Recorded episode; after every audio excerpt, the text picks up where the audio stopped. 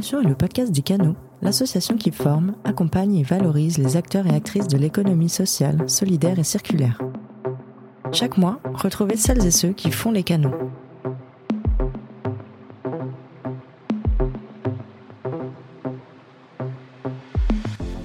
Lorsque l'on parle finance, on pense souvent lucrativité, profit et enrichissement personnel. Mais il est aussi possible de contribuer à une économie durable si les projets économiques financés ont une utilité sociale. Tout le monde peut contribuer à cela. On en parle avec Clémence Vaugelade, responsable du plaidoyer chez FAIR, au micro de Jeanne Subilo-Langlois, chargée de mission TPE pour demain au canot. Bonjour à tous et à toutes et bienvenue dans le podcast Émulsion des canaux. Je suis avec Clémence Vaugelade qui est responsable plaidoyer chez FAIR. Bienvenue Clémence. Bonjour, merci. Est-ce que tu pourrais nous expliquer qu'est-ce qu'est FAIR et euh, de quelle manière vous venez un peu vous inscrire dans ces formes de finances alternatives qui proposent d'autres solutions? Alors, euh, on peut peut-être euh, effectivement repartir un petit peu de l'origine de FAIR, d'où ça vient, et, tisser un petit peu autour finalement des alternatives qu'ont les épargnants, les Français aujourd'hui, pour financer autrement l'économie. Euh, c'est euh, un collectif qui est né il n'y a pas longtemps, en 2021, mais qui a une longue histoire. Euh, parce qu'il est issu de la fusion de deux associations, euh, dont une euh, que peut-être vous connaissez, auditeur, qui s'appelle la Finance Solidaire. L'association, c'était Finansol. Elle gère un label d'épargne solidaire qui s'appelle le label Finansol, qui existe encore. Et cette finance solidaire, elle est née dans les années 90 euh, pour répondre à des problématiques sociales, notamment du chômage et la volonté de développer un certain nombre de projets d'insertion par l'emploi. Et l'idée, c'était finalement prenons cet argent, celui des Français, celui des épargnants, pour le flécher euh, vers des projets d'utilité sociale. Et donc de proposer des produits financiers un peu alternatifs à ceux qui existaient, qui euh, sont ceux, euh, voilà, plus, on va dire, de l'économie classique, plus mainstream, capitalistique. Et de cette initiative un petit peu collective, initiée par des mouvements, y compris de l'ESS, de l'économie sociale et solidaire, s'est développée la finance solidaire. Elle s'est développée quand même avec l'aide de l'État, euh, puisqu'il y a un certain nombre de réglementations qui ont permis d'encourager au développement de la finance solidaire. Et aujourd'hui, elle s'est développée aussi avec euh, un certain nombre de coups de pouce, puisque, euh, par exemple, toutes les entreprises aujourd'hui, elles ont l'obligation dans le cadre des plans épargne entreprise, de présenter ce qu'on appelle des fonds solidaires aux épargnants. Donc tous les épargnants qui ont un plan épargne entreprise, ils peuvent aujourd'hui flécher leur argent euh, vers ces plans. Ils ont aussi, euh, la réglementation a aussi permis d'étendre euh, cette obligation à l'assurance vie. Et on a du coup des produits financiers plus solidaires qui ont émergé sur le marché aux côtés d'autres types de finances. Euh, donc finalement, quand on parle de finances alternatives, il y a le sujet du solidaire où on est plus sur le, sur le social. Euh, il va y avoir la finance verte qui a vocation plutôt à euh, financer les transitions écologiques. il y a la finance responsable qui, elle, va travailler sur les différents piliers ESG, environnemental, social et responsable, en travaillant notamment aussi les sujets liés à la gouvernance des entreprises. Et euh, c'est vrai que peut-être un des enjeux aujourd'hui, je dirais, c'est de, bah, s'y retrouver un peu dans cet univers euh, où finalement il y a beaucoup de produits, euh, beaucoup de produits d'appel, on parle d'impact un peu à toutes les sauces. Je pense que parfois on ne comprend pas trop ce que ça veut dire. On est un peu perdu, il y a des gros débats autour de la transparence des produits financiers. Et euh, aujourd'hui, je dirais que la finance solidaire, elle reste finalement euh, assez accessible. Euh, c'est assez facile de se renseigner, de trouver des informations sur le site de FAIR. Et elle est plutôt transparente sur finalement qu'est-ce que ça finance, parce que la loi aussi est venue mettre son, son nez là-dedans. Du coup, tu dis que maintenant, il est assez facile de trouver peut-être certaines informations autour de la finance. Et du coup, chez FAIR, est-ce que vous faites de la sensibilisation? Est-ce que vous avez d'autres activités auprès du grand public ou certaines expertises? Par exemple, toi, tu es responsable plaidoyer, mais quelles sont vos principales activités chez FAIR alors euh, chez FAIR, effectivement, on va avoir plusieurs euh, activités. Donc euh, il y a effectivement un enjeu de promouvoir la finance solidaire auprès des citoyens. Mais il y a un enjeu de la promouvoir, y compris auprès des, des, organisations ou des banques qui distribuent les produits d'épargne. Parce que le premier contact, en fait, d'un Français avec euh, le sujet euh, de comment je gère mon argent, ça passe par son banquier, par son agence locale, et que finalement, si les banquiers eux-mêmes, euh, les agents de banque ne sont eux-mêmes pas formés aux différents types de finances et aux produits solidaires et aux produits verts et aux produits SR, et qu'il n'est pas capable d'expliquer la différence entre un fonds ISR et un fonds solidaire, eh ben, il y a un problème. Alors qu'est-ce qu'on fait chez FAIR pour euh, trouver des solutions, apporter des solutions? Au niveau des citoyens, on organise notamment une semaine de la finance solidaire qui a lieu tous les ans qui permettent effectivement aux acteurs de la finance d'organiser un certain nombre d'événements sur les territoires pour promouvoir euh, cette finance.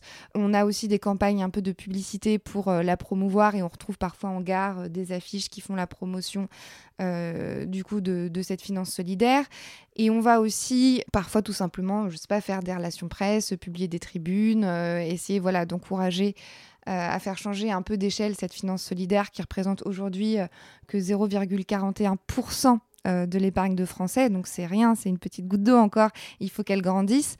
et il y a l'enjeu aussi de promouvoir la finance solidaire auprès des banques, des assureurs, pour que le conseiller bancaire, le conseiller en assurance, il soit ensuite en mesure de proposer ses produits et d'apporter la pédagogie nécessaire aussi aux épargnants sur qu'est-ce qu'il y a derrière, qu'est-ce que ça veut dire, à quoi ça contribue.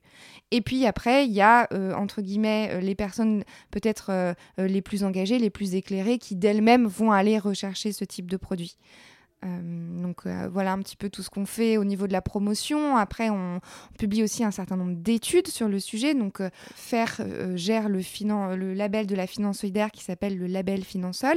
Et en fait, grâce à ce label, on va collecter un certain nombre d'informations, des datas qu'on va traiter et ensuite on va publier chaque année des études sur le marché de la finance solidaire, comment il évolue, comment il grossit, à quoi il contribue, combien d'emplois il permet de créer sur les territoires, combien d'hectares d'agriculture biologique euh, vont être mis à disposition euh, grâce au financement solidaire euh, chaque année, combien de logements vont pouvoir être créés pour faire du logement très social? Donc ces études, elles ont vocation à valoriser tout ça, à mettre aussi en valeur des bonnes pratiques, y compris des investisseurs, des financiers. On anime aussi notre collectif. Donc le collectif de fer, c'est quand même beaucoup, essentiellement un collectif de praticiens euh, de la finance solidaire. Donc quand on dit praticien, on parle de plusieurs catégories euh, finalement d'acteurs. On va retrouver les banques qui distribuent euh, les produits en question. On va retrouver les sociétés de gestion qui, elles, gèrent les fonds. On va retrouver les entreprises sociales qui ouvrent leur capital aux citoyens et euh, du coup qui euh, font labelliser leur part sociale, euh, donc pour le label Finansol. Donc dans ce type d'organisation, on va retrouver par exemple des foncières solidaires ou des coopératives type Enercop sur les sujets de l'énergie citoyenne. Il y a toutes les licornes dans, dans l'ESS aussi qui lèvent des fonds et, et puis voilà des écoles parfois qui travaillent sur les sujets. On les fait travailler ensemble dans le cadre de groupes de travail. Le but, évidemment, c'est d'échanger sur les bonnes pratiques. Et puis on fait du plaidoyer. Et donc ça, c'est plus ma partie à moi. Euh, donc là, c'est vraiment euh, les affaires euh, publiques, les relations institutionnelles, dialoguer avec euh, les décideurs publics, que ce soit au Parlement, au gouvernement, dans les administrations, à Paris, à Bruxelles. et l'objectif, c'est de faire évoluer favorablement le cadre réglementaire. Donc ça peut être parfois des sujets très techniques, parfois un peu plus politiques. Le but, c'est que bah, c'est qu'on lève les freins qui peuvent exister pour permettre à plus de capitaux privés d'aller financer nos sujets de de, solidarité, euh, d'économie sociale et solidaire euh, et euh, plus de projets d'utilité sociale sur les territoires. Du coup, si je comprends bien, au niveau des institutions publiques, que ce soit soit l'État français ou au niveau européen, ils ont le, pouvoir, que ce soit via euh, un cadre réglementaire ou des peut-être des incitations euh, euh, fiscales, du coup, d'orienter ces, investissements. Est-ce que tu as en tête peut-être des, nouvelles réglementations ou lois à venir qui pourraient favoriser une orientation de certains investissements vers des projets plus vertueux, que ce soit au niveau social ou environnemental?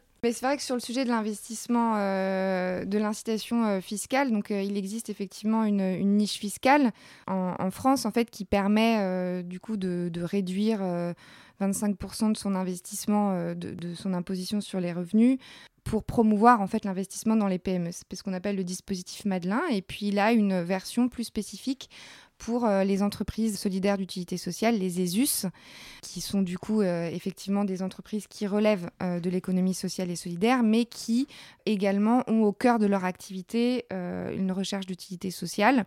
Donc elle est définie dans la loi pour l'ESS. Donc vous pouvez tous aller la consulter, je ne vais pas vous la réciter. Aujourd'hui, il n'y a pas de distinction entre une PME classique et une entreprise ESUS en fait. Alors que finalement, à l'origine, cette possibilité pour les États de, de soutenir en fait via des dispositifs fiscaux l'investissement dans les PME. Ça découle d'un règlement européen et on considère qu'on peut le faire pendant 7 ans parce que bah, c'est pour euh, promouvoir l'investissement dans les PME, mais pendant leur phase d'amorçage. Et on considère qu'après, bah, elles sont lancées, on s'arrête.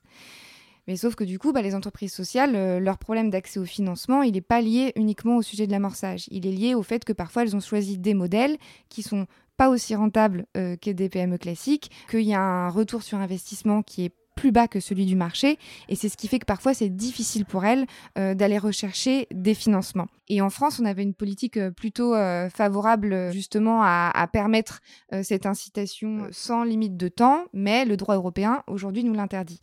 Donc il faut aller changer le droit européen pour dire ben en fait les entreprises sociales c'est pas pareil que des PME classiques, non pas que les PME ce soit pas bien, mais c'est juste que elles ont pas les mêmes contraintes, les mêmes freins et elles ont des défaillances de marché inhérentes en fait à leur modèle économique.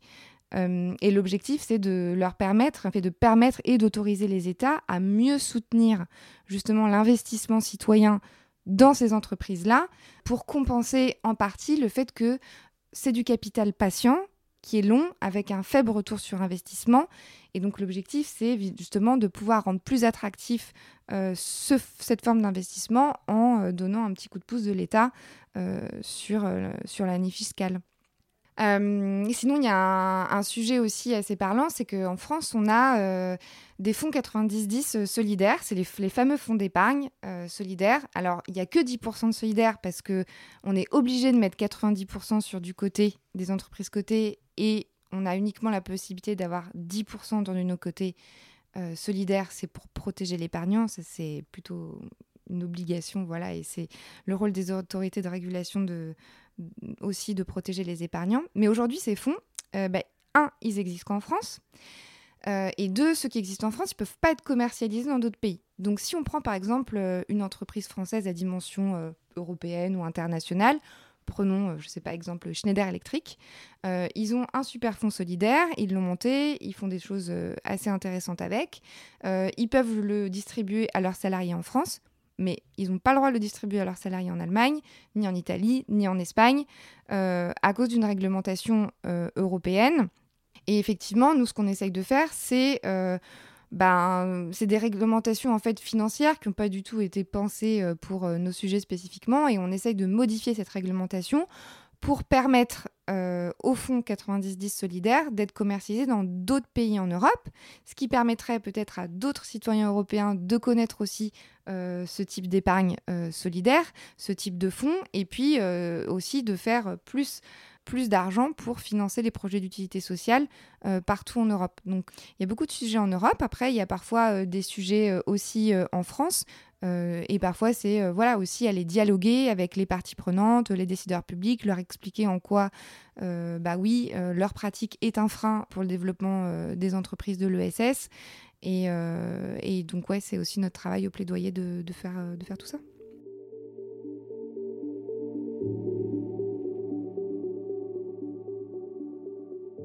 Euh, du coup, tu as parlé des, fonds 90-10 euh, qui sont labellisés, je crois. Alors, euh, il y en a beaucoup qui sont labellisés. C'est pas obligatoire de les labelliser. Donc, après, aujourd'hui, effectivement, le label Finansol, il est assez connu et reconnu et donc du coup les fonds souvent viennent chercher le label ce qui est un gage de, transparence et de sérieux euh, effectivement euh, au niveau de la gestion du fonds et donc euh, il est fort probable effectivement que les fonds que vous pouvez avoir dans vos plans d'épargne entreprise soient labellisés Finansol mais c'est pas une obligation de la loi par contre ce qui est une obligation de la loi c'est comment on gère la, partie 10% de ce fonds, qu'est-ce qu'il y a dedans et combien des us, de pourcentage des us il y a dans le fonds et d'entreprises de l'ESS. Et ça, c'est encadré par la loi. Et du coup, pour rappel, le label Finansol, du coup, c'est un label qui est porté par FAIR. C'est le seul, c'est oui, un label privé, donc qui effectivement a été créé par Finansol en 1997. Euh, et qui est donc géré par FAIR. Euh, c'est un comité euh, du label indépendant qui octroie le label. Il est contrôlé chaque année et donc du coup j'ai une collègue, plusieurs collègues effectivement au sein de l'équipe de FAIR qui s'occupent d'instruire les dossiers, d'accompagner aussi le comité du label et, d'effectuer le fameux contrôle du label. Et donc c'est un des seuls labels privés de, de finances je dirais, oui, solidaire alternative, puisque du coup, les autres labels de la place, euh, Greenfin ISR sont, sont, des labels publics euh, gérés par l'État. Et moi, par exemple, je, suis une citoyenne lambda qui est intéressée par euh, cette finance, peu importe comment on l'appelle, alternative solidaire. Il y, a, quand même beaucoup de, termes entre l'épargne salariale, entre les fonds, etc. Euh, est-ce que tu pourrais peut-être résumer pour les personnes qui nous écoutent euh, en tant que citoyens et citoyennes euh, quels sont les principaux leviers qu'on a ou les différents produits mis à nos dispositions pour investir notre épargne de manière plus solidaire ou responsable? Alors effectivement, il y a, plusieurs voies. Euh, il y a celui de l'épargne salariale dont on a parlé, donc là qui est, qui est lié effectivement euh, à l'épargne qu'on va recevoir euh, liée à notre travail, à notre entreprise, et donc avec des fonds et des plans d'épargne retraite, d'épargne entreprise qui sont mis à disposition par l'entreprise. Donc c'est une voie de l'épargne solidaire. Puis il y a aussi son épargne privée qu'on peut placer sur des produits solidaires. Et donc pour ça, il suffit d'aller dans sa banque, de demander à son paquier, je voudrais euh, pouvoir placer mon argent sur des livrets d'épargne solidaire. Et en fait, on, a un certain nombre de produits qui s'appellent euh, des produits de partage. En fait, on va euh, placer son argent sur des livrets et la dimension de partage, en fait, oblige l'épargnant à reverser une partie de ses revenus de son livret à des organisations de l'ESS ou qui mènent des projets d'utilité sociale. Euh, donc ça, c'est euh, une possibilité. Il y a la possibilité aussi euh, d'aller du coup de devenir actionnaire solidaire. Donc ce qu'on en a parlé tout à l'heure. Donc là, c'est directement aller prendre des parts dans des entreprises solidaires d'utilité sociale. il y a plusieurs voies pour le faire. On peut le faire en direct, tout simplement en se rapprochant des organisations qui nous intéressent et qui font régulièrement des, appels à, l'épargne publique, donc du coup qui permettent voilà, d'acheter des parts sociales. Euh, et puis il y a aussi un certain nombre de plateformes en fait qui existent, des plateformes de financement participatif euh, qui permettent aussi euh, d'aller repérer les projets qui nous intéressent et de pouvoir souscrire à des produits financiers divers et variés. Et puis après, quand on est un investisseur encore plus qualifié, parce qu'après, on a accès en fait à des produits financiers en fonction finalement aussi déjà de son expertise.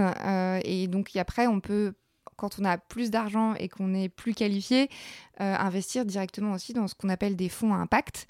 Euh, et là, euh, bon, je sais pas, pas pour tout le monde, mais c'est aussi des fonds qui eux investissent aussi dans des projets à fort impact social et qui vont voilà rechercher des investisseurs pour pouvoir investir l'argent du fonds dans des entreprises qui ont vocation à générer de l'impact.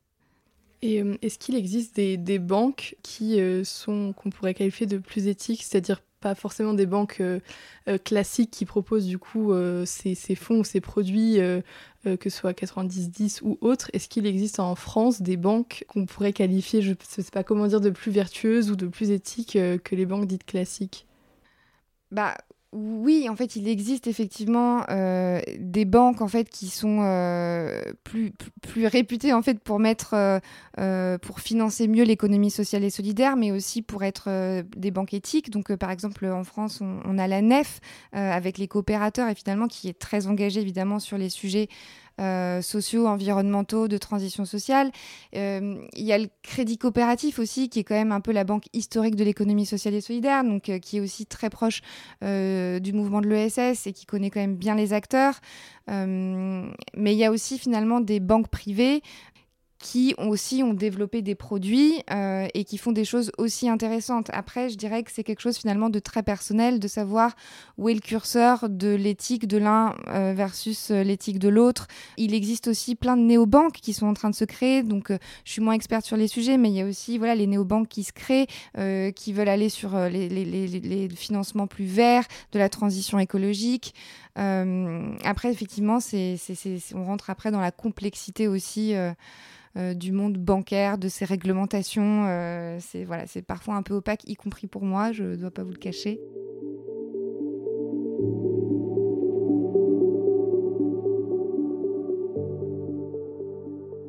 Du coup, tu parlais des dénominateurs communs entre vos adhérents et du coup les sujets que vous portez peut-être au niveau du plaidoyer ou au niveau de faire de, manière générale. Est-ce que tu pourrais un petit peu nous en parler et les évoquer? Oui, bah, c'est vrai que du coup l'année dernière, on a fait un, gros travail avec le collectif euh, bah, à l'occasion des élections présidentielles, un peu comme euh, toutes les, associations. Et on a produit un livre blanc euh, qui a fait émerger un peu justement les dix propositions socles en fait pour le collectif. Donc c'est celle-ci qu'on va travailler plus spécifiquement au plaidoyer. la première, c'est d'essayer d'attirer plus les investisseurs institutionnels euh, vers euh, la finance solidaire et la finance à impact social. Euh, aujourd'hui, il ne représente que 25% finalement en volume de, ces investissements, alors qu'ils gèrent des milliards d'euros. donc on va travailler effectivement à les acculturer un petit peu à ce type de finance. ils en sont parfois éloignés parce qu'ils gèrent beaucoup d'argent, des volumes très gros, parce qu'ils sont aussi beaucoup de contraintes prudentielles et que c'est un peu éloigné de leur culture et qu'on est un peu un sujet de niche, on va pas se le cacher.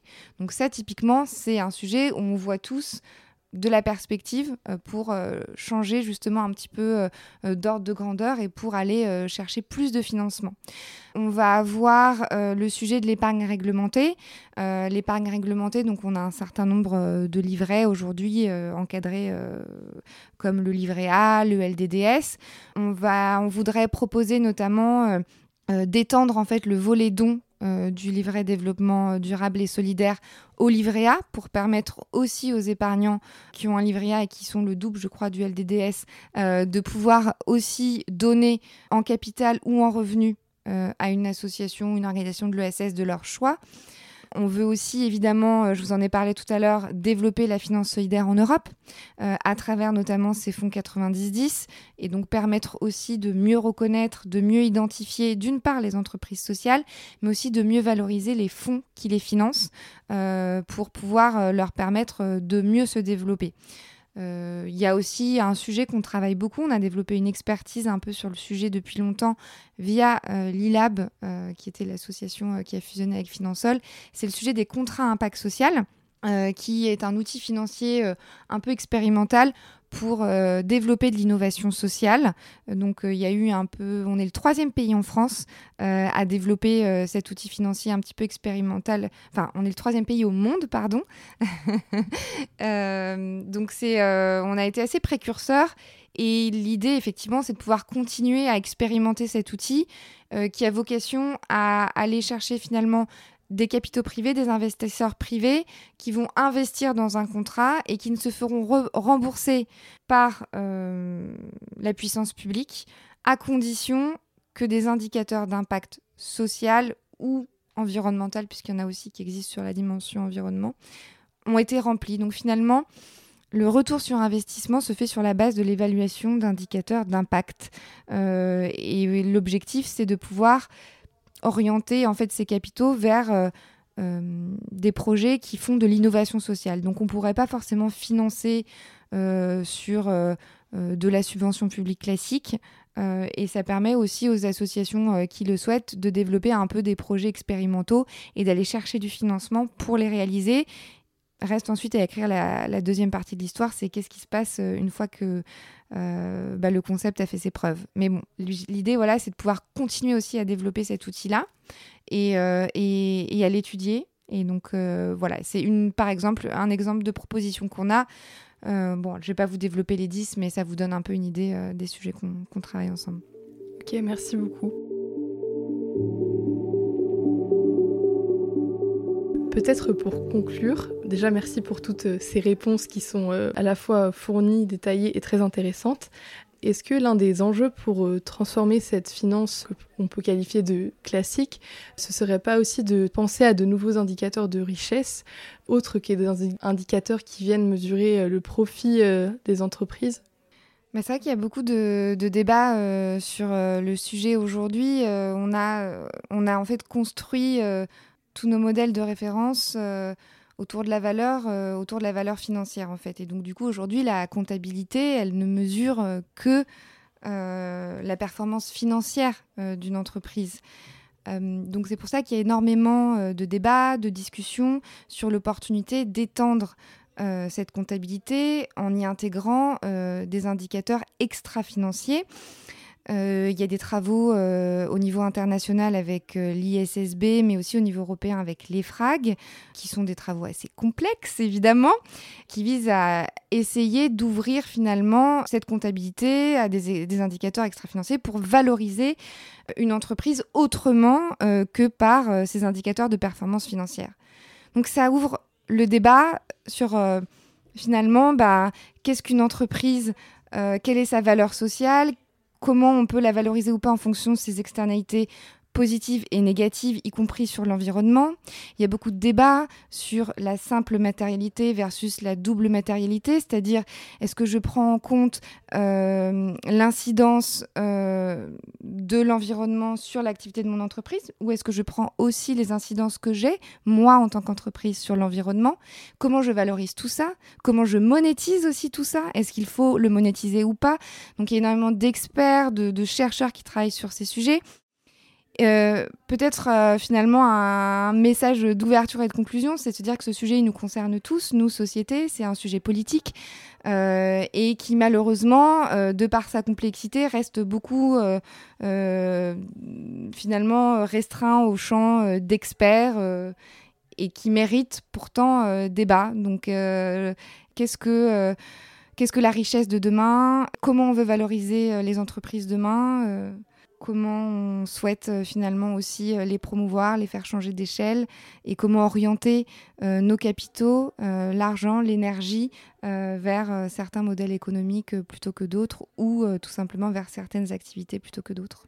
C'est peut-être des indicateurs qui euh, auront aussi vocation à valoriser les organisations de l'ESS qui ont déjà des principes de non-lucrativité ou lucrativité limitée dans leur fonctionnement et qui ont d'autres objectifs que le profit. Donc ça viendra aussi peut-être euh, valoriser ces nouveaux indicateurs d'autres formes d'organisation alors c'est vrai que pour le moment, finalement, euh, tous ces débats, ils ont beaucoup commencé par le pilier environnemental. Et donc la première, euh, finalement, salve de réglementation, elle concerne surtout ce pilier-là. Et on a en Europe, du coup, une taxonomie verte euh, qui a vocation à orienter les investissements vers les transitions environnementales écologiques, qui a posé un cadre, des indicateurs qui est assez voilà, précise, qui n'est pas évidemment sans débat politique, on l'a vu sur le sujet du nucléaire, euh, puisque du coup la France a, voulu et a souhaité et a poussé pour que le nucléaire soit inscrit comme énergie de transition dans cette taxonomie, là où d'autres pays ne souhaitaient pas que ce soit le cas.